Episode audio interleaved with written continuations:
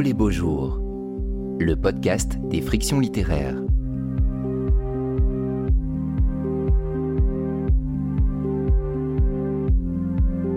Briser les chaînes. Rencontre avec l'historienne Audrey Célestine et l'écrivain Mohamed Mbougarsar, animé par Olivia Gesbert avec les lectures de Constance Dolé. Une rencontre enregistrée en public en mai 2022 au Mucem à Marseille lors de la sixième édition du festival Oh les beaux jours. Eh ben, ravi de vous voir tous euh, réunis aujourd'hui pour cette euh, rencontre, rencontre euh, littéraire autour de, deux textes, deux livres qui viennent d'être réédités et autour de deux figures littéraires noire, militante, euh, deux Martiniquais, Françoise Ega et René Marant, dont on va vous parler euh, aujourd'hui, dont on va croiser aussi les inspirations et, les combats. Alors la première, Françoise Ega, était euh, l'autrice de Lettres à une Noire, qui a été publiée en 1978, deux ans après sa mort. Dans ce livre, elle dénonce les conditions de travail et le traitement qui est réservé aux jeunes antillaises débarquées à Marseille, embauchées comme domestiques dans des familles de, l'Hexagone, des familles bourgeoises.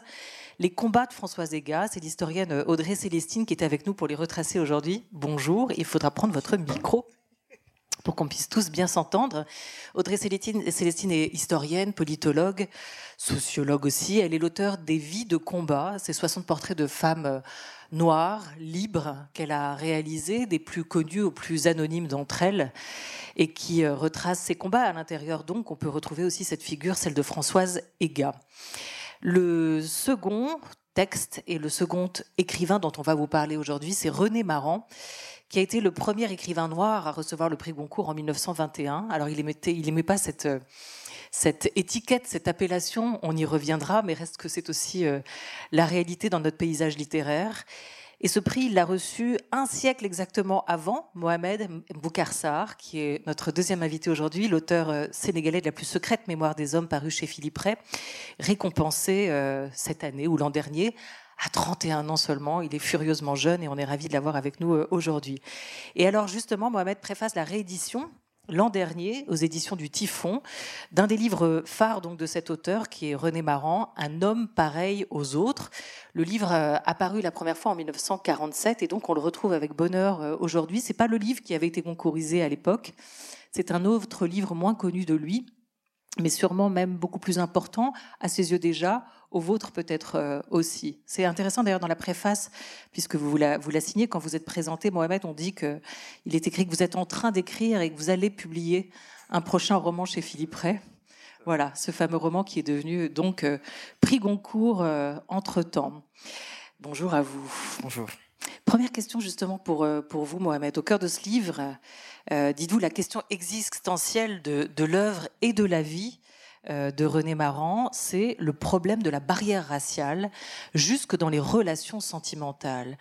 Et donc il faut raconter que ce texte n'est pas un grand manifeste anticolonial, même si ça traverse cette réflexion, c'est d'abord un, presque un roman d'amour ou un texte d'amour, un journal qui raconte un amour contrarié entre Veneuse, qui est le narrateur, le personnage principal, et André et eux. Et alors le problème, c'est que lui est noir euh, il est fonctionnaire colonial, elle est blanche, elle est européenne. Et à l'époque, euh, on ne se marie pas, comme il l'écrit, en dehors de sa race. Hein. Ou alors il faut aussi dire à son personnage, un nègre n'a pas le droit de s'évader de sa race. Ça, c'est tout le problème. Oui, c'est tout le problème de, René Maran, euh, mais qui vient de sa propre situation. René Maran est fonctionnaire colonial, c'est un administrateur colonial, donc factuellement, il participe à l'entreprise Euh, mais il envoie évidemment euh, euh, la brutalité, il envoie l'horreur, il envoie l'inhumanité. Et c'est plutôt dans le roman qui a reçu le Goncourt qu'il attaque frontalement cette question.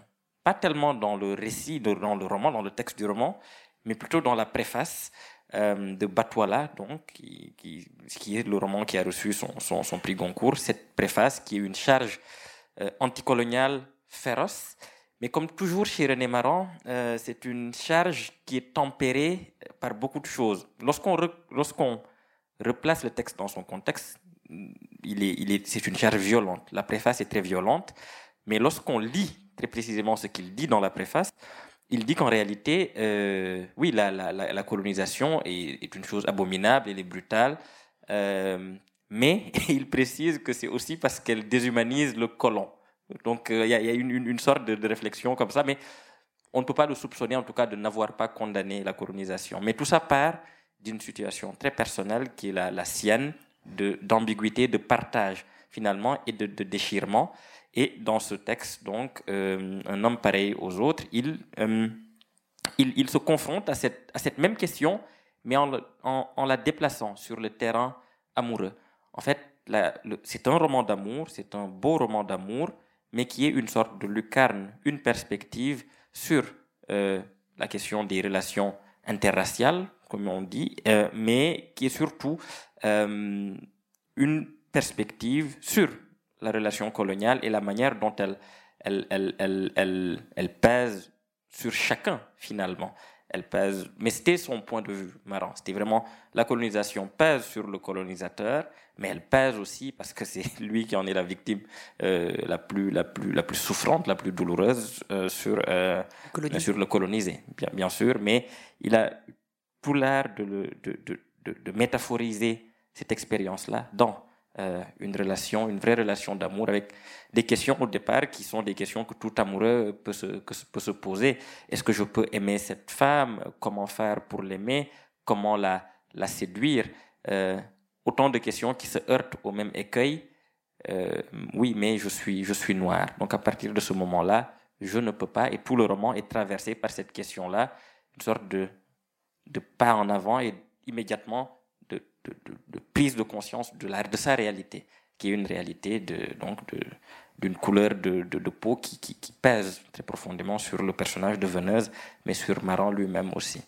Audrey Célestine, vous l'avez lu, euh, ce, livre, ce roman de, René Maran, vous en avez pensé quoi à première vue, à première lecture? Vous, C'est un auteur que vous connaissiez, mais que, qui n'a pas non plus, euh, qui ne s'est pas imposé sur votre table de chevet. Vous avez pu, à l'occasion de cette réédition, lire ce livre-là de lui. Qu'est-ce qu'il vous a euh, inspiré?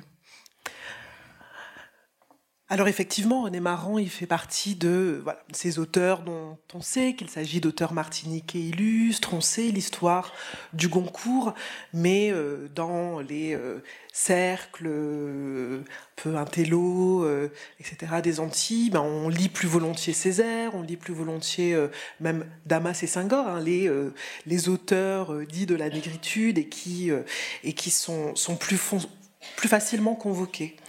Et René Marron, on le connaît d'un peu plus loin.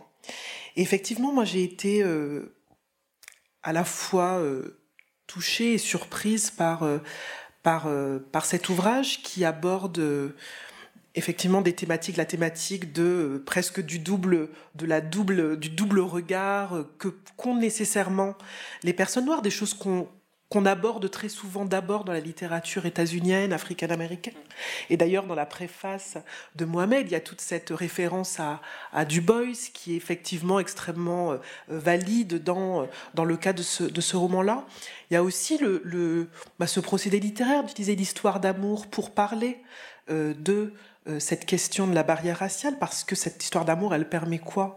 Elle permet de faire une histoire euh, universel, de parler de sentiments que toute personne qui lit l'histoire peut tout à fait comprendre, avec cette petite couche supplémentaire de euh, même ses amis ne comprennent pas ce regard très particulier, c'est-à-dire qu'il a des expériences en commun avec tout un tas d'autres personnes, y compris les lecteurs euh, qui ne sont pas noirs, mais il rajoute, il ajoute qu'il y a quelque chose en plus dans son expérience, quelque chose de particulièrement douloureux et qui lui le freine, que les autres sont incapables de voir, alors même que ses amis l'encouragent, disent mais si, cette histoire elle est possible, si tu l'aimes, etc. Mais lui dit mais non, il reste ce quelque chose et ce quelque chose, je n'y peux rien.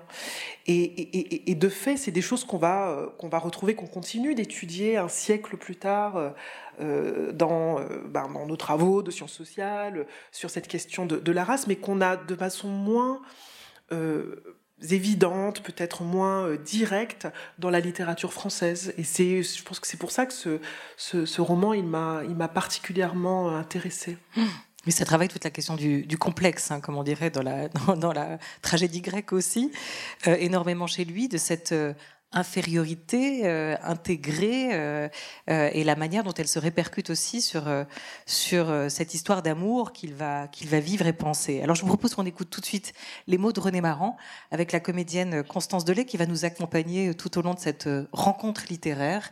On va écouter un extrait qui fait l'ouverture de la deuxième partie du livre de René Maran, Un homme pareil aux autres. André. Ce soir, plus seul que jamais en face de moi-même, je me sens dépouillée de force et de courage au point que le dégoût me prend de toute cette solitude que je m'efforce de dresser orgueilleusement entre le monde extérieur et moi, à cause de vous. J'ai beau endormir un instant ma peine en ne pensant qu'à vous, rien qu'à vous, qui vivez si loin de l'endroit où je vis, je sais que malgré vous et malgré moi, vous ne porterez jamais le nom qui est le mien. Nous ne nous marierons jamais, bien que tout semble nous pousser dans les bras l'un de l'autre. Par l'éducation, par l'instruction, nous appartenons au même milieu social, nous parlons le même langage, nous avons la même façon de penser, nos inclinations et nos habitudes ne sont pas si dissemblables qu'elles puissent nous opposer l'un à l'autre. Fins, délicats, cultivés et loyaux, nous ne demandons, je le sais, qu'à accorder nos particularités nous sommes capables d'expliquer avec la plus juste mesure le pourquoi de nos préférences. Enfin, nous aimons tous deux profondément. Il semble que nous devrions aller cœur à cœur dans la vie et marcher du même pas solidaire et confiant vers les joies qu'elle nous réserve, vers ses tristesses aussi. Eh bien, non, ce n'est pas possible. Il nous faut renoncer à ce bonheur entrevu, nous pouvons le caresser de la pensée, mais il n'est pas pour nous. Le cœur, l'esprit, la culture, les habitudes, les inclinations, le milieu social, l'éducation, en un mot, tout ce que supprime l'amour lorsqu'il n'est que désir, tout ce qui le magnifie et assure sa durée, lorsqu'il est plus et mieux que cette courte folie, André, André chéri, tout cela n'est rien, absolument rien, tant que l'intelligence ne sera pas devenue la seule patrie de tous les hommes. En attendant, nos races nous séparent, c'est un fait, et qui m'oblige, quelle que soit ma détresse, à repousser, parce que je vous aime, le don que vous me faites de vous. Vous m'attendez, voilà des mois et des mois que vous me le criez dans chacune de vos lettres. Vous vous offrez à moi je n'ai en quelque sorte qu'à tendre la main et vous m'appartenez tout entière comme je vous appartiens tout entier. Mais je vous refuse. Parce que je vous aime, comprenez-vous? Parce que je vous aime. Nos races nous séparent. Si je ne le suis pas pour vous, aux yeux des autres, aux yeux de tout le monde, je ne suis et ne serai jamais qu'un nègre. Voyez-vous Et un nègre n'a pas le droit de crier, de rire, de pleurer, d'aimer, de faire mille folies, ni d'être en proie, comme tout le monde, aux sentiments les plus opposés de l'âme humaine. Il n'a que le droit de vivre boulé en hérisson. Grand chagrin et petite joie, il se doit de tout peser à la balance des préjugés et de ses scrupules, afin de n'importuner personne. Je songe à tout cela, André chéri, avant de relire, ainsi que je le fais chaque soir, les belles chères lettres que vous m'envoyez depuis un an. Elles sont là, à côté de moi, dans le lit étroit où je repose, sous mon oreiller. Je suis heureux de la mélancolie sourde qu'elle m'apporte et d'aimer qui je ne dois pas aimer. Chaque soir, lorsque je palpe longuement, ne me décidant à l'ouvrir qu'après maintes hésitations, le portefeuille où projet, aveu, confidence, sommeil vos grivonnages, André une fièvre légère, précipitant les mouvements de mon cœur bas à mes tempes. Elles sont là, sous ma main, vos lettres. Un frisson me parcourt, j'ai des picotements au bout des doigts, de bizarres démangeaisons aux paupières. Patience. Je vous relirai tout à l'heure, chère lettre, avec la voix de la pensée, et peut-être vous trouverai-je plus émouvante, tout secret plaisir paraissant plus vif à qui sait le différer plus longtemps. Voilà treize mois pleins que je suis à Kokaga. Je ne parviens pas à m'y plaire. Pourtant, chef ou camarade, les Européens du poste sont de braves gens affectueux et sûrs, toujours de bonne humeur et serviables et discrets. Ils me réconcilient avec la plupart de ceux qu'il m'a fallu fréquenter à mes précédents séjours. Je m'étais fait à eux. Un télégramme officiel est arrivé il y a deux jours. Encore une semaine et je quitterai les nouveaux amis que le hasard a placés sur ma route pour rallier, dans la direction de l'Aï, la subdivision de Moussananga, dont le commandement vient de m'être donné. Merci beaucoup, Constance Dolé, pour cet euh, extrait d'un homme pareil aux autres de René Marant, préfacé par euh, Mohamed Bougarsar et réédité aux éditions du Typhon. Il faut expliquer quand même peut-être juste Mohamed sur ce, cet extrait, c'est que cet amour étant impossible euh, entre deux, ou en tout cas le voyant, le percevant comme tel, euh, notre narrateur, notre héros décide de partir en Afrique comme fonctionnaire colonial. Il fuit André, sa bien-aimée, il fuit son regard et, il part donc seul, il, s'échappe là-bas.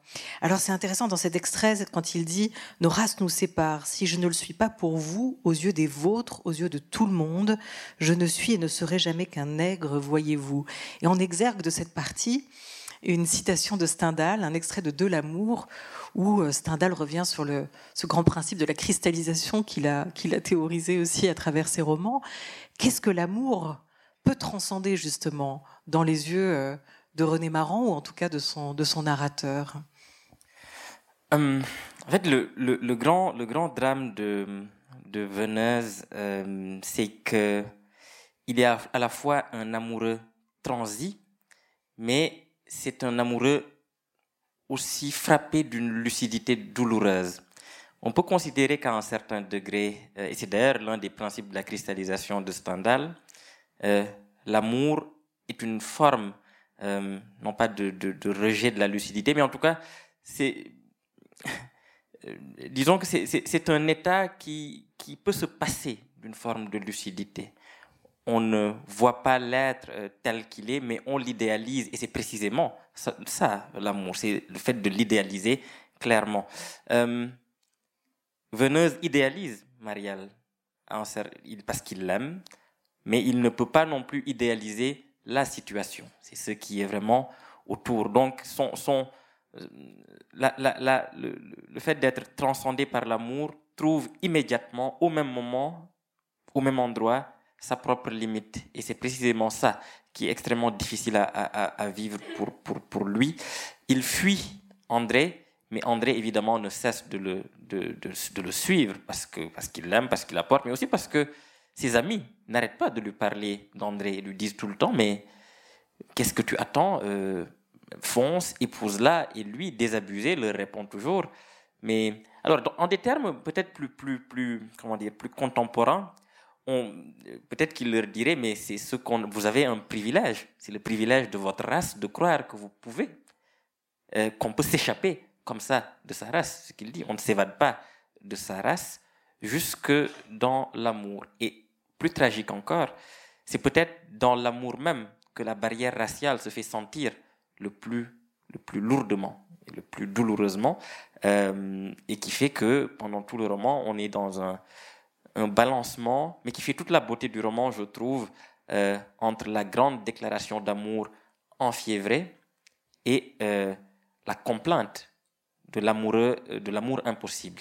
C'est vraiment entre les deux, et c'est ce balancement-là qui est très très beau. Et on l'entend dans, dans, la langue de, dans de, on entend dans la langue de, de, de Maran que c'est un héritier du romantisme, mmh. vraiment le plus on croit entendre, je sais pas, Vigny, on croit entendre tout un ensemble de... c'est un style euh, à la fois héritier du 19e siècle, mais aussi héritier quasiment de la Troisième République. Euh, euh, Maroc, ce n'est pas... C'est pour ça d'ailleurs, je pense qu'il a aussi eu un, une sorte de, de fossé qui le séparait de, des Senghor, de César, qui l'ont reconnu, mais qui lui a toujours été un peu, sauf vers la fin de sa vie, mais il a toujours tenu à garder ses distances par liberté, par, esprit aussi d'indépendance. Mais je crois que plus fondamentalement, il, il, il, ne se sentait pas appartenir à cette génération-là. C'était un. Dans le roman apparaît, apparaît une sorte de bibliothèque que Veneuse emporte avec lui en partant. Et ce sont des noms d'écrivains, tout ce qu'il y a de plus euh, quasiment Troisième République. Maran était un Gidien. Et Gide, bon, a su traverser comme ça les. Mais il faut pas oublier que Gide euh, est un, est un, d'abord, quelqu'un vraiment de cette période très étrange, fin 19e, début 20e siècle. Et euh, voilà, Maran est de cette école-là, finalement, et ça s'entend jusque dans ce style qui est très très beau, qui sait à la fois transcrire, retranscrire la, l'amour, la fièvre de l'amour, mais qui est déjà plongé dans euh, la, douleur de, cette, de cet amour qui, qui, qui, qui, ne peut pas avoir, avoir, avoir lieu. Je vous laisse découvrir finalement comment il va résoudre cette histoire-là, ce qui se passe à la fin, quelle décision il prend après toutes ces, ces hésitations. En tout cas, il n'a pas la même bibliothèque veneuse que votre narrateur euh, à vous, celle que vous décrivez très rapidement au début de la plus secrète mémoire des hommes. Hein. Ça, c'est pas tout à fait les, les mêmes références. Non. Non. tout à fait dans autre chose. il a, euh, il a euh, raconté, il, montre à travers ce récit, ce journal qu'il tient, de cette quête et de cette fuite, euh, cette double condition, un blanc par sa fonction, noir par sa peau. Et vous l'évoquiez, vous, le disiez Audrey, hein, cette tragédie de la double conscience qui l'habite, le piège de la couleur de peau qu'il a à la fois intériorisé et qui lui est imposé. Vous citiez Sangor, Césaire, qui avait fait peut-être pas de ce livre-là, mais d'un autre comme, comme Leur livre de chevet, qui était un livre euh, important de René Maran pour eux. Il y en a un qui est extrêmement critique avec lui, extrêmement dur sur ce livre notamment, et vous le racontez dans votre préface, c'est Franz Fanon, dans Peau noire, masque blanc, qui lui consacre un chapitre qui est quand même d'une d'une sévérité euh, assez intense. Hein. Oui, Fanon est absolument euh, mais ce qui fait, il a une charge critique extrêmement forte. Il en fait un sujet psychanalytique finalement. Il fait de Venise l'incarnation de cette sorte de, de, de tous les, de, tous les, de tout le malheur du colonisé. On sait qu'il a travaillé sur cette question-là, tout pour, Masque Blanc est sur cette question-là, et il fait de, Venise, mais il, il, il, il, il, ne prend pas tellement de, nuances, de subtilité là, il, il associe, pour lui, analogiquement, c'est assez clair, Venise, c'est marrant, euh, et c'est d'ailleurs la limite, je pense, de sa, de sa critique. Il en fait vraiment une, une critique quasiment autobiographique. Et, et, il lui reproche, il dit que c'est l'homme à abattre parce que c'est celui qui ne cesse finalement de se plaindre de la colonisation ou de la domination, non parce qu'il est dominé, mais parce qu'il ne peut pas devenir celui qui le domine. Au fond, ce qu'il dit en réalité, c'est que ce que veut Veneuse, le personnage, euh, plus que être, euh, pouvoir aimer sans, en étant noir, c'est de devenir blanc et de pouvoir aimer en tant que blanc. Euh, et que c'est ça finalement le cœur de son le complexe il est là le cœur du complexe il est là ce qui est une critique intéressante lorsqu'on lit le, le, le, roman mais que je trouve précisément trop trop trop rapide et qui ignore les subtilités de la fiction ce qu'une fiction tente de faire et ce qu'une fiction fait d'un personnage. On ne peut pas superposer très exactement Maran et Veneuse. Il y a des expériences qui sont les, les, les, les mêmes, mais euh, Veneuse reste un, un, personnage et un personnage qui sert à euh, mettre en scène, mettre en fiction un grand problème qui est celui de cette, de cette barrière euh, euh raciale. Donc, enfin, j'admire évidemment Fanon pour, pour l'étendue de son, de son travail, mais j'ai, sur ce chapitre précis, je trouve qu'il va, euh, qu'il va un peu vite. Alors vous allez voir, il y a beaucoup de points communs et c'est pas pour rien euh, que Oh les beaux jours vous, vous ont rassemblé tous les deux entre entre Françoise Ega et entre René Maran. Euh, peut-être déjà l'un et l'autre ont fait ce, ce, voyage aller sans retour. Euh, ils ont tous les deux quitté euh, euh, la Martinique pour venir en France. Lui était considéré comme l'écrivain bordelais. elle était une écrivaine marseillaise ensuite. Elle est venue s'installer ici avec, avec sa famille. Ce sont deux écrivains de ce milieu de, de, 20e siècle aussi. Hein. Euh, on, reparlera de la temporalité de leurs écrits qui est quand même intéressante et notamment dans les échos qu'on peut trouver avec aujourd'hui. Ce sont des écrivains de leur époque euh, les années 40, 50, 60 pour René Marant, et puis euh, ces lettres de Françoise Ega, ces lettres à une noire qui sont datées de l'année 1962. Donc on est à peu près euh, à la même époque. Se sont-ils rencontrés Se sont-ils lus? Euh, Pas pour euh, François qui a été publié donc beaucoup plus tard, la première édition étant, étant dans les années 70, en 78. On va présenter cette femme, Françoise Zeka, avec vous, Audrey Célestine, pour, pour comprendre, puisque ce livre prend la forme d'un journal. Mais en fait, il faut y raconter que c'est d'abord une, sorte d'enquête. On dirait aujourd'hui qu'elle était euh, embedded, si on reprendrait le, terme anglais. Elle, a fait une sorte d'enquête en, immersion sur la condition de, de, toutes ces jeunes filles antillaises, celles qui viennent comme des abeilles se poser sur l'affreuse fleur de la servitude, écrit-elle, ces jeunes filles arrivées en métropole, embauchées comme domestiques par des familles bourgeoises, employées de maison et cibles anonymes des pires humiliations racistes et sexistes, précise-t-elle c'est véritablement une forme d'exploitation de ces jeunes femmes qu'elle dénonce hein, aussi euh, dans, ce texte.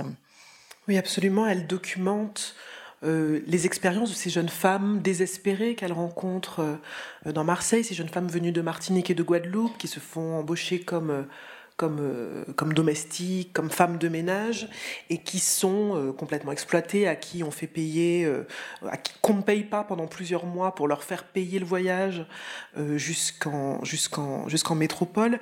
Et puis elle décide effectivement de se faire embaucher pour documenter par elle-même ce, ces, expériences, ces expériences qu'elle qu'elle collecte déjà, voilà, et, et, elle commence à écrire. Elle a à la fois cette ambition d'écrire, de devenir écrivaine, tout en documentant, collectant euh, les éléments, les preuves de ce traitement euh, qui est fait à ces, euh, à ces jeunes femmes.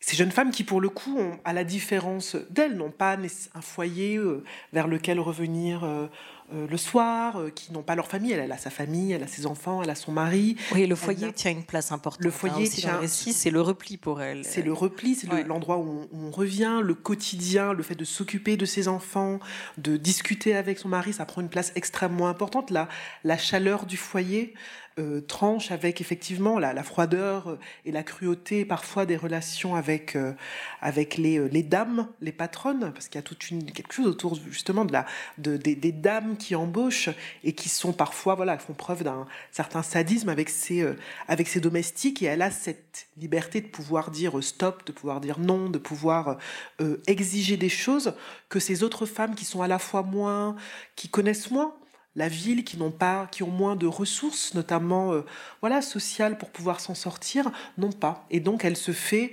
non pas euh, porte-parole de ces femmes, mais en tout cas elle, elle, parle avec elles et à leur côté. Et ça fait effectivement de ce de cet ouvrage que j'ai découvert il y a à peine une dix ans, enfin ça fait vraiment pas très longtemps que je connais ce, ce, livre. À qui elle adresse ses lettres d'ailleurs? Elle adresse ses lettres à une femme euh, dont euh, un portrait a été écrit dans, euh, dans Paris Match à l'époque, est une femme noire, une femme noire brésilienne, qui elle-même, voilà, à savoir, on raconte sa vie de, de, collecte d'objets dans la rue, etc. Et elle décide en fait de faire de ce livre un journal euh, de, lettres à, lettres à Carolina, qui est cette femme à qui elle va écrire. Et j'aime beaucoup dans la préface qui a été rédigée par Elsa Dorlin, qui est précisément la personne qui m'a fait connaître Françoise Ega euh, dans un séminaire il y a, près dix ans. J'aime beaucoup ce qu'elle dit du fait de parler à quelqu'un donc elle n'essaye pas, elle n'est pas la porte-parole de ces femmes, elle va pas parler à leur place, euh, mais elle va parler à une autre femme, une femme qui est au-delà, outre-Atlantique, mais pas aux Antilles. Elle va lui dire à cette femme qui ne lira probablement jamais ses lettres, qui ne lit même pas le français, voilà, je te raconte ce qui se joue ici et qui a de larges échos avec ce que toi tu vis de l'autre côté. Et c'est vrai que ça donne, enfin voilà, là encore, le procédé littéraire est assez euh, puissant.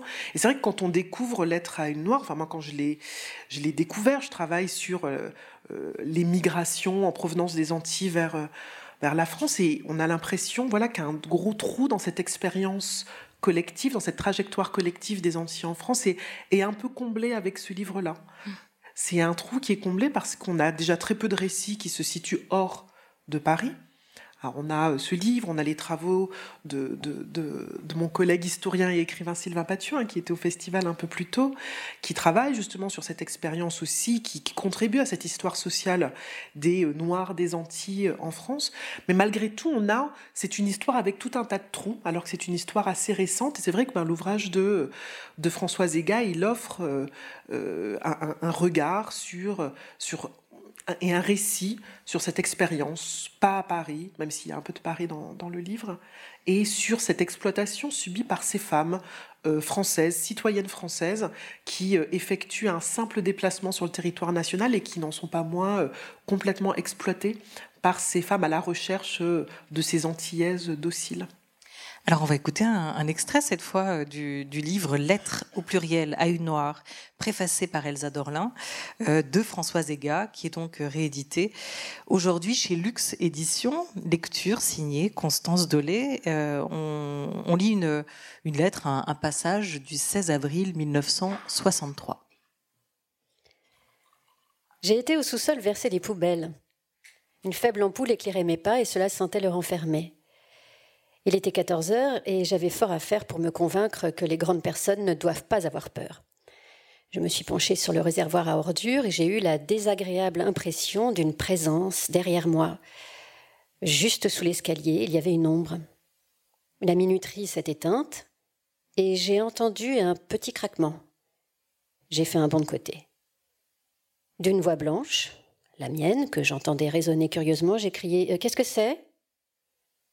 L'ombre a pressé sur le bouton et la lumière bienfaisante dissipa ma peur. Un chevrotement me répondit. C'est moi, la concierge. Dans la pénombre, je vis s'avancer lentement un squelette, habillé en femme et qui parlait. C'est là que j'habite. Elle me montra un compartiment de la cave muni d'une porte. Hors de Paris, je n'avais jamais vu cela.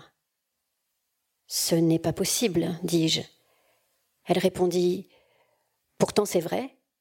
Je suis là depuis dix-huit ans. Pensez.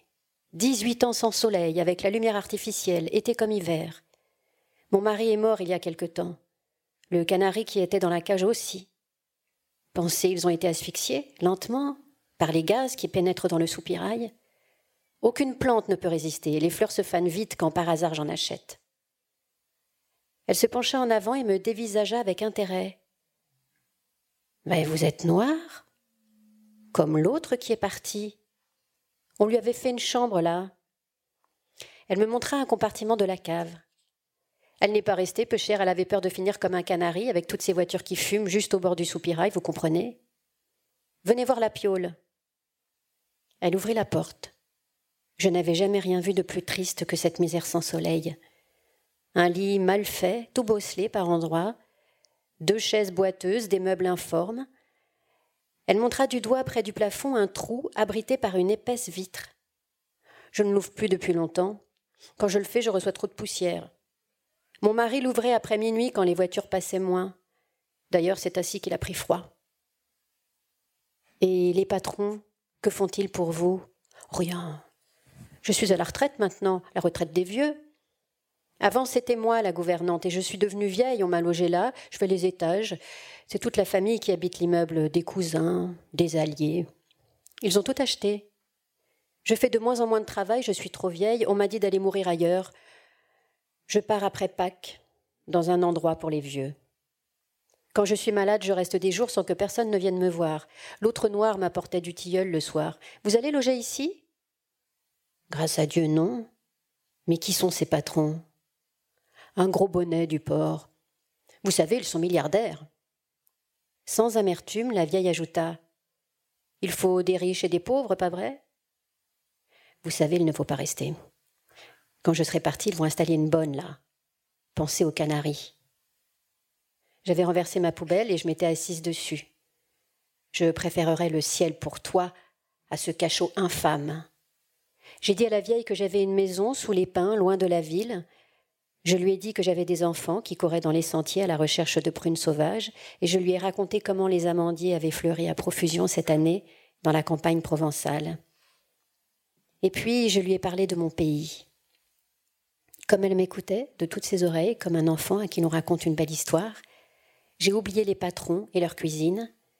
Je lui disais aussi que chez moi, les taudis sont inondés de soleil. Je parlais de soleil pour lui faire oublier un instant tant d'ombre. Cela avait pris un certain temps. En rentrant, j'ai vu la tête que faisait madame. Elle n'avait pas l'air contente du tout. Je lui ai expliqué que j'avais eu des difficultés pour fermer l'entrée du sous-sol. Et puis de toute façon, les vingt minutes que j'ai passées en bas sont miennes. Je ne les noterai pas sur mon petit carnet. Ce n'est pas possible de découvrir une pareille chose dans les caves d'une riche demeure. Je n'avais plus envie de rire. J'étais infiniment ennuyée de travailler pour de pareils individus. J'ai raconté cela à Cécile, qui en ce moment a laissé la biscuiterie. Le travail saisonnier qu'elle effectuait était, terminé. C'était la pause. La pause pour elle, c'est la douce attente de son hyménée, car bientôt elle se mariera. Son fiancé arrive la semaine prochaine.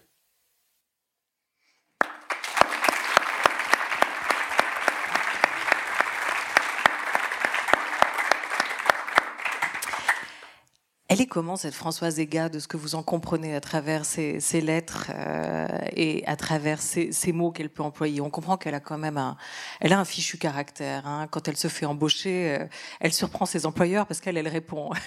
Quand quelque chose passe pas, elle le dit. Euh, elle est très engagée dans la vie de Marseille aussi, pas simplement à, travers cette enquête qu'elle va mener finalement, parce que ce boulot, elle n'était pas obligée de le faire. Elle veut aller voir, elle veut comprendre comment ça se passe.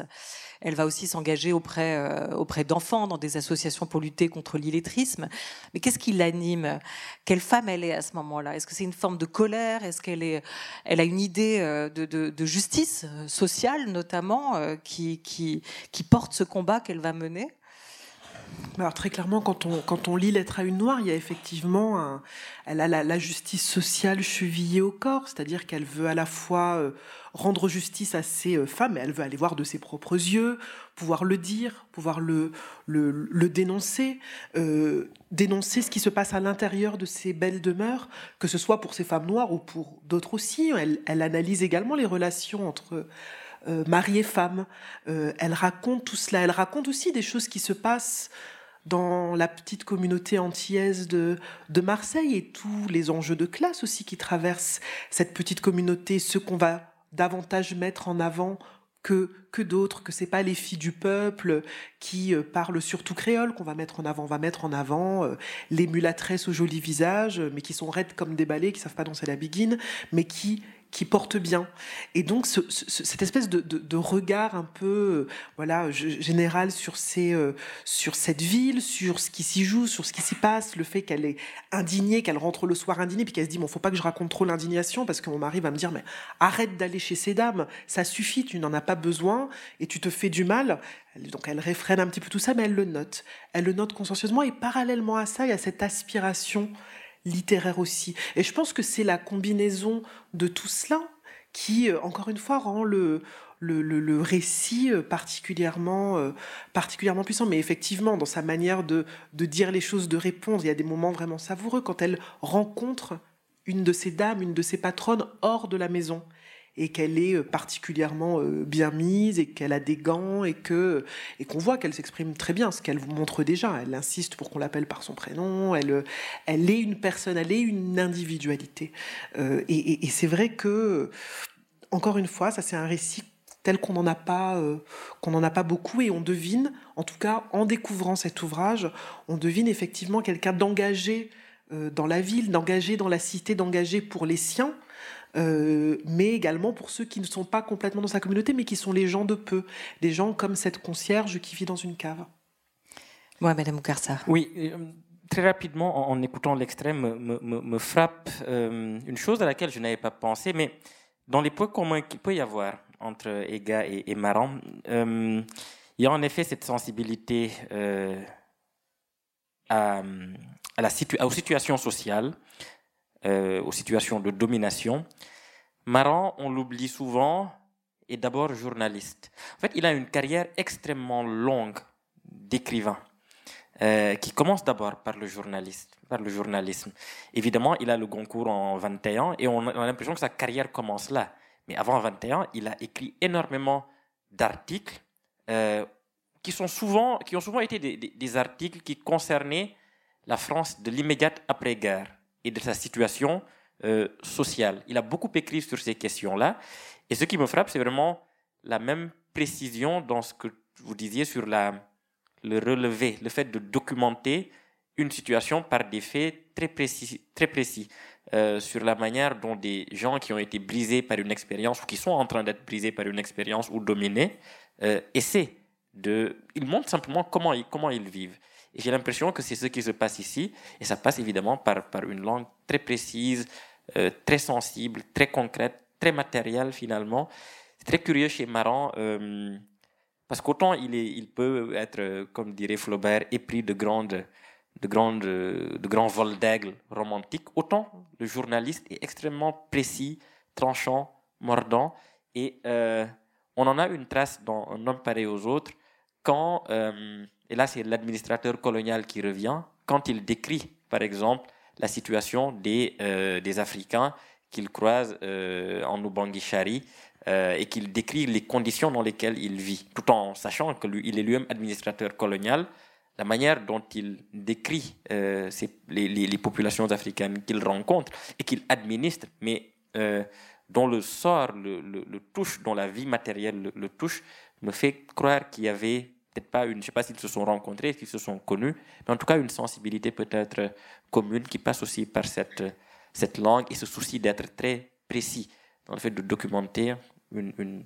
une expérience, une situation, euh, mais du point de vue, ou en tout cas à côté des euh, dominés.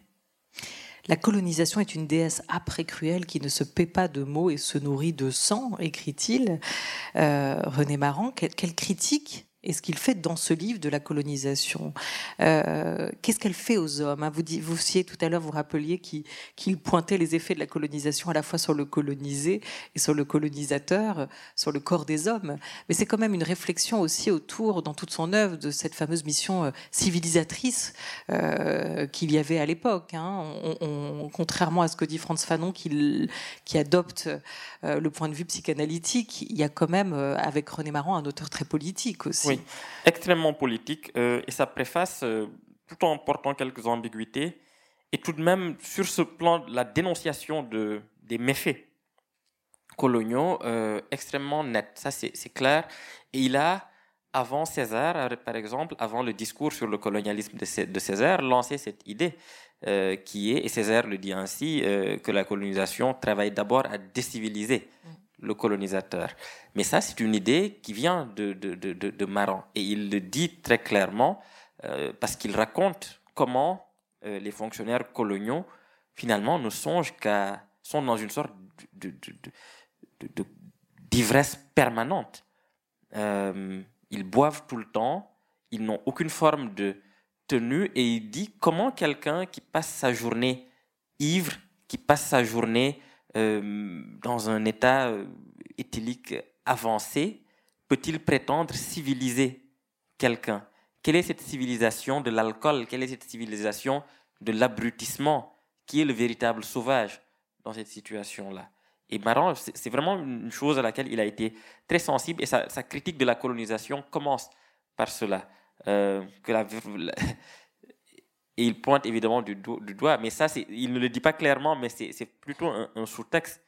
Le fait que cette fameuse mission civilisatrice est d'abord une prédation économique et que l'on a construit la cause a posteriori, on a construit la, motivation a posteriori. Euh, on, a vu, les colons ont vu qu'il y avait des richesses.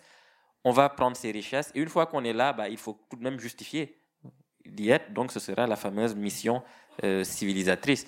Et même sur la question de la, religion, il a un, propos extrêmement critique sur le fait que euh, les, colons n'ont aucune forme de spiritualité et que les populations qu'ils viennent prétendre civiliser ont une spiritualité beaucoup plus forte, un rapport par exemple à la nature beaucoup plus respectueux, un rapport aux animaux.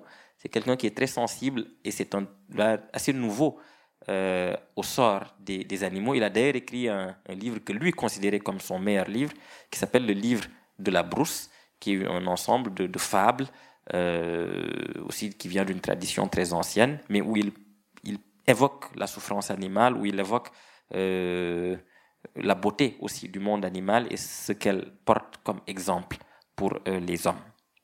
Civilisation, civilisation, orgueil des Européens et leur charnier d'innocents. Tu n'es pas un flambeau, mais un incendie.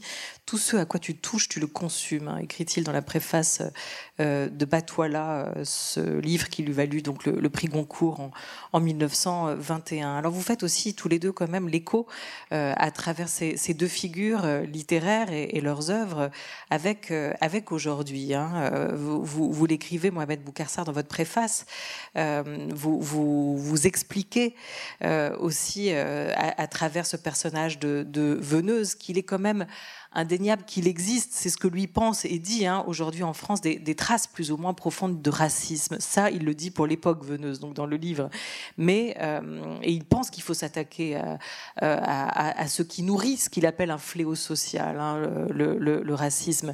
Quel écho vous trouvez avec aujourd'hui? Et autrement dit, la, question vaut aussi après pour Françoise Ega, mais quel intérêt à rééditer un livre comme, euh, comme celui de René Maran en 2022 alors, euh, l'intérêt de cette, réédition par, les éditions du, Typhon, euh, c'est précisément, je crois que les, problèmes que pose Maran, dans le fond, demeurent les mêmes. Leur expression n'est peut-être plus euh, sur la question amoureuse, enfin, je, l'espère en tout cas, encore que, mais je, crois que globalement, la question des, des, des mariages interraciaux à trouver, non pas peut-être pas une résolution, mais ça, devient plus banal, on va dire.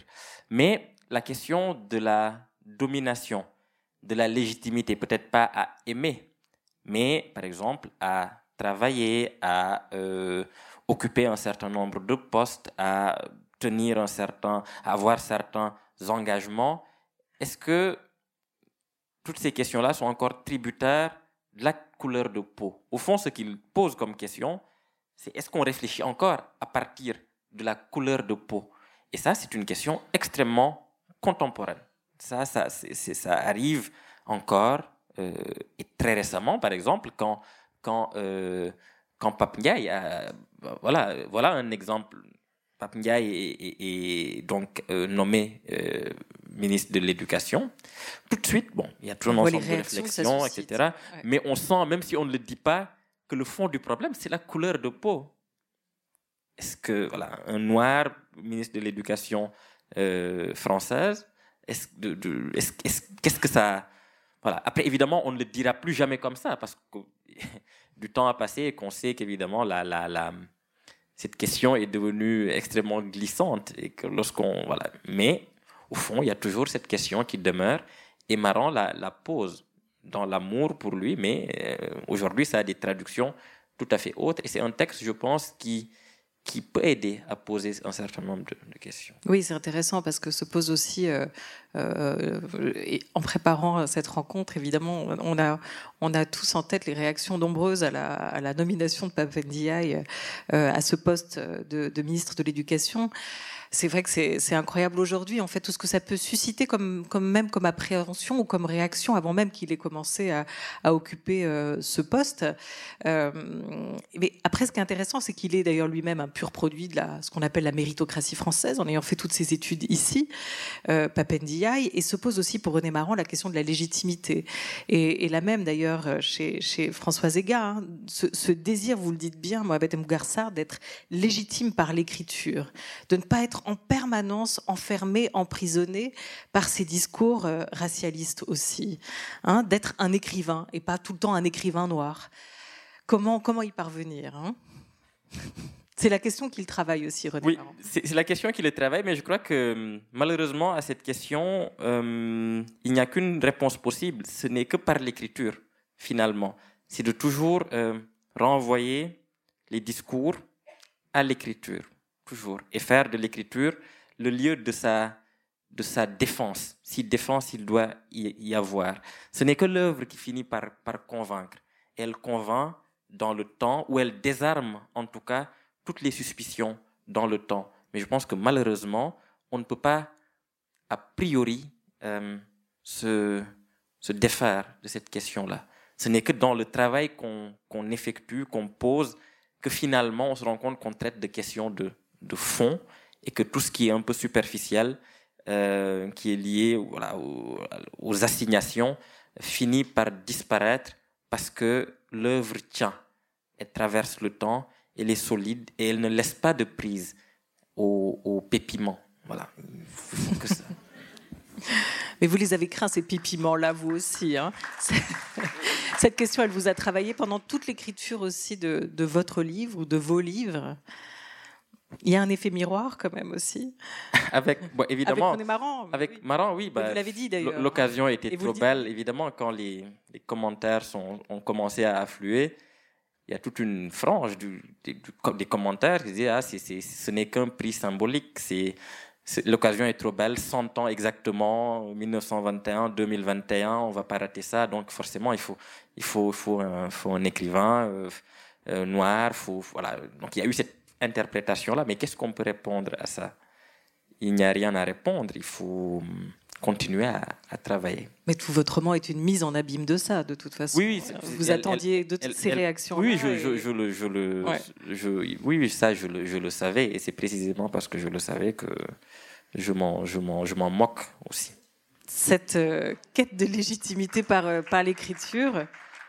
Et cette fascination aussi hein, pour la figure de l'écrivain, on la retrouve chez Françoise Ega. Je vous propose d'écouter un, deuxième extrait euh, de ses lettres à une noire. Euh, page 125, nous sommes le... Le 2 avril 1963. Merci Constance Dolé.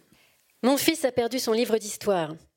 Je suis partie chez le libraire pour lui en acheter un autre. Devant tant de livres alignés, l'idée m'est venue de demander des renseignements sur la façon de publier un livre.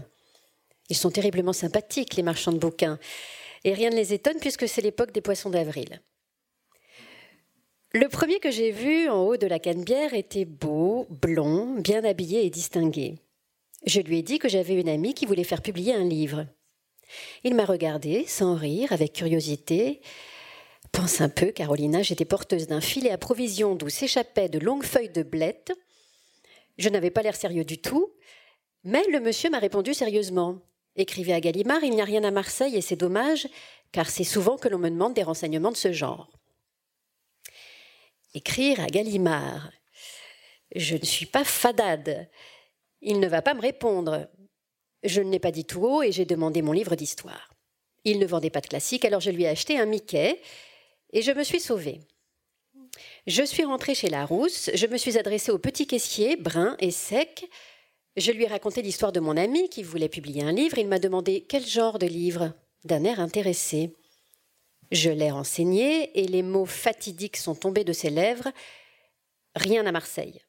Je n'ai pas non plus le livre d'histoire qui vous intéresse. Dites à votre ami d'aller faire un tour à Paris. Aller faire un tour à Paris. Tiens, je n'y avais pas pensé. Je suis rentrée dans une autre librairie de la rue Longue des Capucins, située près d'un drôle d'hôtel où se tiennent des dames maquillées.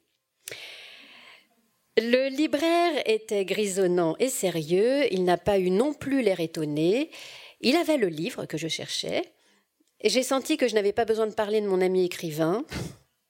Et tout de go, je lui ai demandé J'ai un livre à faire publier, que faudrait-il faire? Il a ôté ses lunettes, et malgré les feuilles de blette qui jaillissaient de mon filet et effleuraient ses vitrines, il m'a dit Mais c'est très bien cela Il faut écrire au syndicat des éditeurs à Paris.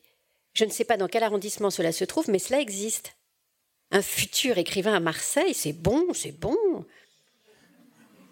Il ne sait pas ce que j'ai pu écrire, mais il aime qu'il y ait des écrivains dans sa ville. Moi aussi, j'ai trouvé cela bon de sa part. J'ai regagné la rue, toujours triste en cet endroit, et j'ai été persuadée que les paroles de ce libraire n'étaient pas des poissons d'avril. Mes feuilles de blette, trop longues, m'ennuyaient, je les ai repliées dans le filet. Pour la première fois dans ma vie, j'allais entrer dans un bureau de placement pour femmes de ménage. Dans les coulisses de la main-d'œuvre, l'individu qui pénètre a le choix de l'emploi. Chez les placeuses pour gens de maison, il n'y a pas de tuyau d'échappement. On sait ce qui attend les femmes qui s'y rendent. J'ai grimpé les six étages pour trouver le bureau. Dans le vestibule, six chaises en bois ciré par tant de jupes misérables étaient déjà occupées par des femmes pleines de l'espoir de trouver un emploi. Les belles dames, en quête d'une employée, ne s'installent pas auprès de leur future femme de ménage. Elles ont la priorité et entrent dans le bureau sans faire la queue. Elle regarde avec une curiosité évidente celles qui sont obligées d'attendre. Près de moi, une dame, debout, attendait son tour de pénétrer dans le bureau. Elle sentait bon, avait les mains soignées et un regard de vautour. Elle me regardait, me regardait de ses yeux cruels. Heureusement que les employés ne s'offraient pas à la crier, elle m'aurait vite prise à son service. Elle a enfin pénétré dans le bureau et a demandé à la placeuse si elle me connaissait. Celle-ci, qui ne m'avait jamais vue, dit à la dame d'attendre et me fit entrer. Les autres femmes qui étaient là avant moi maugréaient. Il n'y a rien de plus sucré qu'une placeuse. Elle veut faire plaisir à tout le monde et elle s'évertue à mettre en confiance employeur et employé. J'ai tout de suite dit que je cherchais un emploi à mi-temps. Elle ne m'a pas demandé mes papiers ni mon nom. Je plaisais à la dame au regard d'oiseau de proie. Cela lui suffisait. Gentiment, la placeuse m'a demandé si je ne pouvais me libérer toute la journée. J'aurais le repas du midi non compris dans mes gages. Puisque je cuisine à outrance pour ma marmaille, le repas des autres ne m'intéresse pas.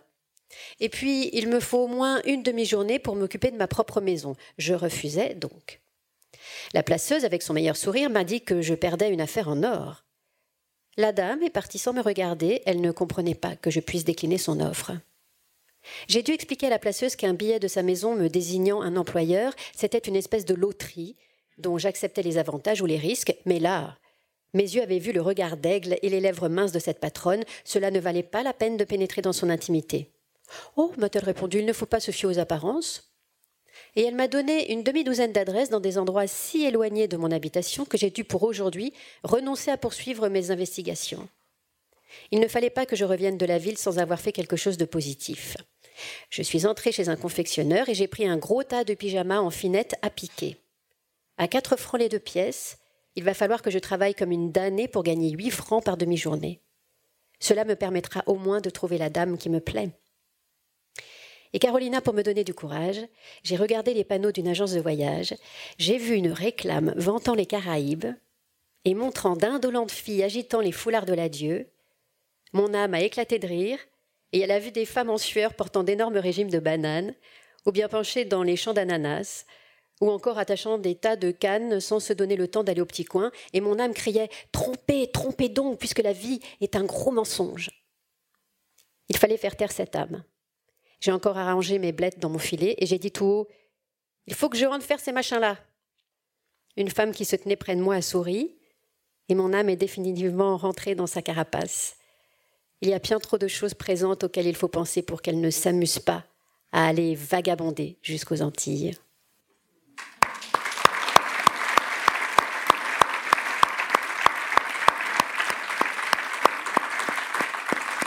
Elle a beaucoup d'humour, euh, Françoise Ega, dans ses lettres aussi, et, la lecture de Constance Dolay le, retransmet ou retranscrit bien aussi. Hein.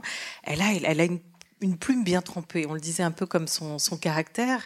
Qu'est-ce que l'écriture représente pour elle déjà euh, à, ce moment-là? Et c'est pas son seul livre, hein, Lettre à une noire, elle en a écrit d'autres. Moi, je pense que ce que son, écriture euh, révèle et qui fait un peu le lien avec ce dont on parlait euh, juste avant la, lecture, c'est qu'elle raconte finalement, euh, elle établit une sorte de pont entre précisément le moment colonial et ce moment d'après. On est voilà plus de 15 ans après la fin officielle du statut colonial de cet endroit d'où elle vient. Et pour autant, le traitement qu'elle voit, qu'elle documente, euh, qu'elle raconte, euh, c'est celui justement euh, qui est, à mon avis, au cœur de ce qui se joue dans une grande partie du racisme à la française. C'est-à-dire, voilà, ce fait que... Bah, on a changé de nom, donc ce n'est plus colonial, c'est outre-mer, donc normalement tout est réglé. Et non, tout n'est pas réglé. Elle montre que tout n'est pas réglé et elle le fait avec un humour assez féroce dans les situations interpersonnelles ou à travers le récit. Elle raconte des choses qui peuvent être drôles, mais on sourit en étant un petit peu crispé malgré tout.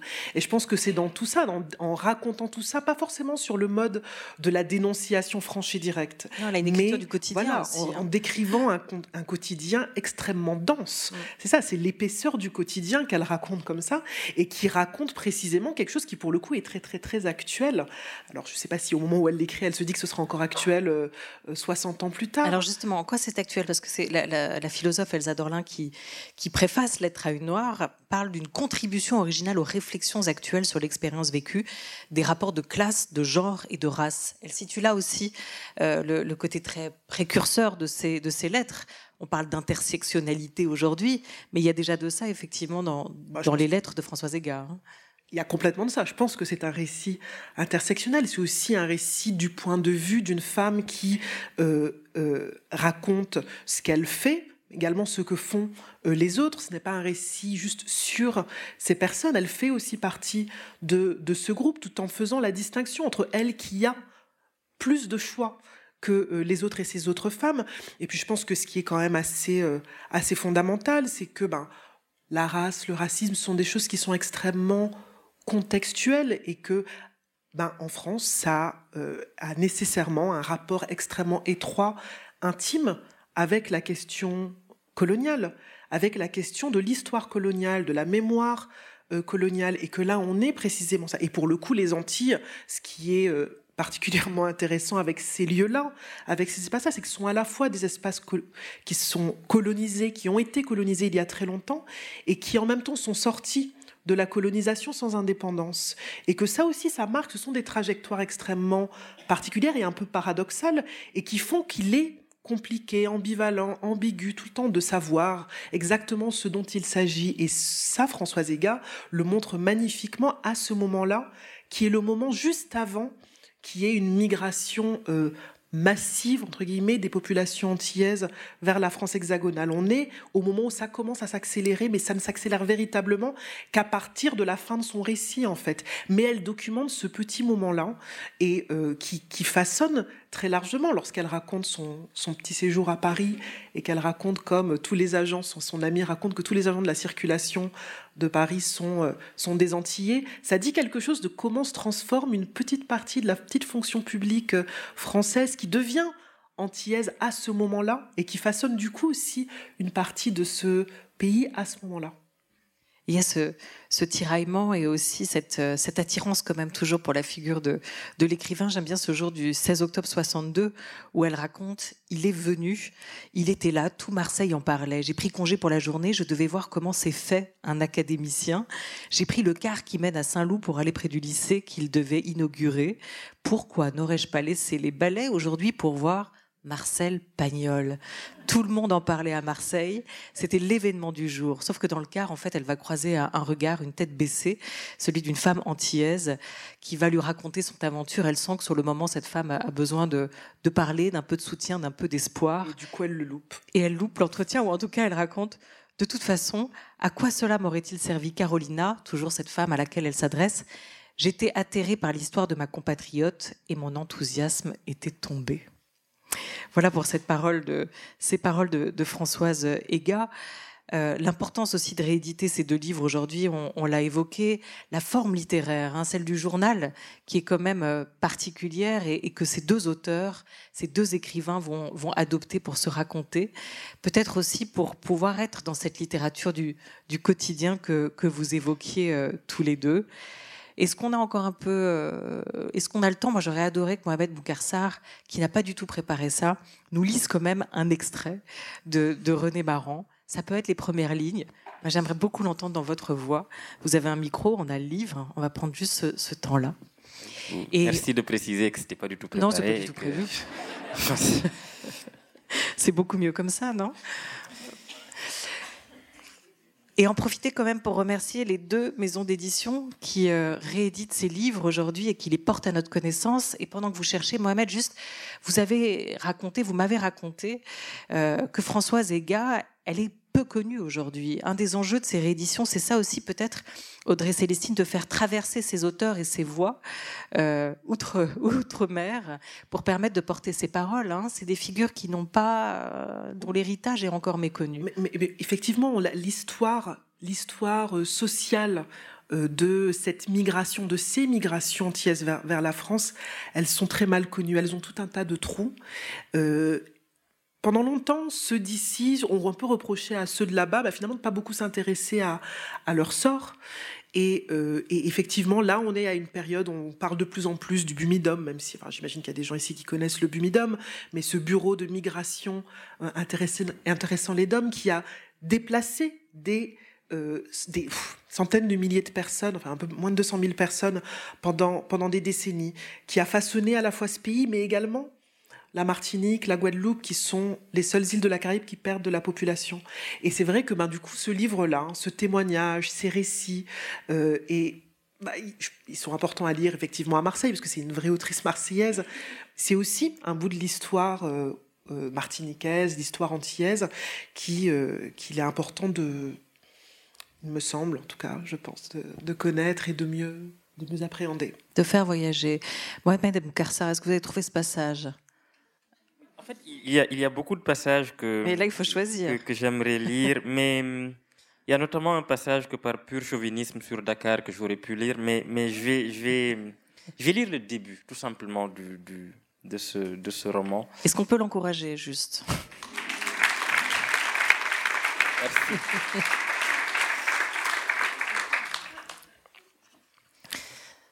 Je m'appelle Jean Veneuse.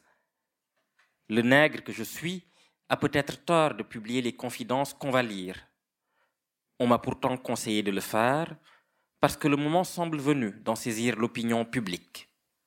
Je, je, crois entendre déjà les critiques qu'elles susciteront. Le français, affirmera-t-on, n'a jamais eu de préjugés de couleur. Quelle erreur est-ce là? Il est indéniable qu'il existe aujourd'hui en France des traces plus ou moins profondes de racisme. Or, l'on ne réduira ce fléau social à sa plus simple expression que dans la mesure où l'on aura le courage de pénétrer et de résoudre les problèmes qu'il pose. L'Européen en général, le Français en particulier, non content d'ignorer le nègre de leur colonie, méconnaissent celui qu'ils ont formé à leur image. Méconnaissant l'un, ignorant l'autre, comment les comprendraient-ils les nègres ne cessent au contraire de les étudier et de les approfondir. Analysant sans répit leurs éducateurs, ils les passent au crible de leur esprit d'observation et persiflent leurs prétentions, leurs faiblesses et leurs illogismes, tout en les aimant du plus profond de leur cœur. Il est donc naturel que l'un d'eux ait essayé de dresser le relevé des dettes qu'il avait contractées envers la civilisation blanche, le présent récit, qui constitue moins un livre à thèse ou un état de race qu'un état d'âme, tente à donner un aperçu de cet inventaire provisoire. Les pages qui le composent et qui ne datent un peu qu'en deux ou trois endroits seulement, sont tirées du lot de vieux cahiers participants du livre de raison et du carnet de route où, treize années durant, il a été noté de façon intermittente les hauts et les bas de sa vie de petit fonctionnaire colonial elles ne donneront qu'une idée affaiblie des souffrances morales qu'il a supportées en Afrique et de l'ennui qui le minait, ennui sans imprévu, solitude sans aventure, immensité seulement et regret d'une intelligence trop sensible qui se replie sur elle-même devant l'hostilité de la lumière et les hypocrites mensonges de la civilisation. Il n'a guère connu que cela, tout le temps que le climat du pays et de ses ancêtres a tenté de l'envoûter. Il aurait voulu se donner, se prodiguer, mais il n'était là, lui, que ses livres avaient pétri d'idéalisme que pour défendre des intérêts matériels dénués de toute vraie grandeur. Il aurait voulu ne rien voir, ne rien savoir, ne rien entendre, mais comment tenir pareil gageur en ces contrées primitives où l'on est forcé d'entendre ce qu'on ne peut pas voir, ce qu'on ne veut pas voir? Un amour secret, lui servant de consolation et de refuge, est venu un jour alléger ses, désillusions et sa détresse, il a longtemps cherché à se l'interdire, autant par timidité que par scrupule, jusqu'à l'heure où, là des livres qui lui tenaient compagnie loin de France, là de l'amer plaisir qu'il prenait à les feuilleter, à les commenter, à coucher ses commentaires dans leurs marges ou ses cahiers, il s'est enfin décidé à répondre à l'appel de son destin. Le livre que voici n'est, au fond, que le voyage d'une race à une autre et d'un cœur à un autre cœur. Puisse-t-il, par sa simplicité sans après et son dépouillement, imposer silence aux préjugés, aux sophismes et aux partis pris qui cherchent à transformer les arrêts changeants de sciences trop souvent faillibles en autant d'impératifs ethniques. Magnifique, merci beaucoup. Merci mille fois. Voilà, c'était un, extrait d'un homme pareil aux autres, euh, aux éditions du Typhon, préfacé par Mohamed Mboukarsar. Euh, et vous dites de lui, hein, de René Marant, que son indépendance a fait de lui, euh, de lui l'auteur d'un homme pareil aux autres, un homme à nul autre pareil. Très belle formule. Merci beaucoup à vous d'avoir été avec nous. Un grand merci Audrey Célestine, des vies de combat, femmes, noires et livres et libres. Votre livre apparu aux éditions de l'Iconoclaste où l'on trouve un court portrait, euh, notamment de Françoise Ega entre Nina Simone et Aretha Franklin de mémoire. Voilà, de, des femmes de combat dont vous faites le portrait. Françoise Ega, Lettre à une noire, euh, aux éditions Luxe, préfacée par euh, Elsa Dorlin, vient de reparaître donc l'an dernier. Euh, et je n'ai pas cité votre livre à vous, Mohamed Moukarsar, pour ceux qui ne l'auraient pas encore lu, La plus secrète mémoire des hommes, chez Philippe Ray, paru l'an dernier et prix Goncourt 2021. Merci beaucoup à tous les deux et merci mille fois à vous d'avoir été avec nous aujourd'hui.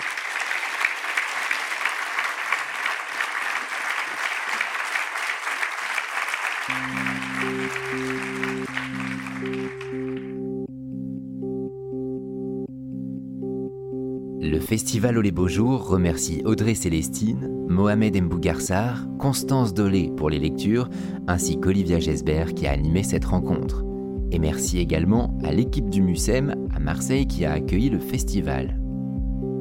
Les références bibliographiques des auteurs sont disponibles dans le descriptif du podcast. Pour ne manquer aucun épisode des Frictions littéraires, abonnez-vous à ce podcast sur toutes les plateformes habituelles. La septième édition du festival Au les Beaux Jours aura lieu du 24 au 29 mai 2023 à Marseille. Montage Clément Lemarié, voix Nicolas Lafitte, musique The Unreal Story of Louride by Fred Nefché et French 79, un podcast produit par des livres comme des idées.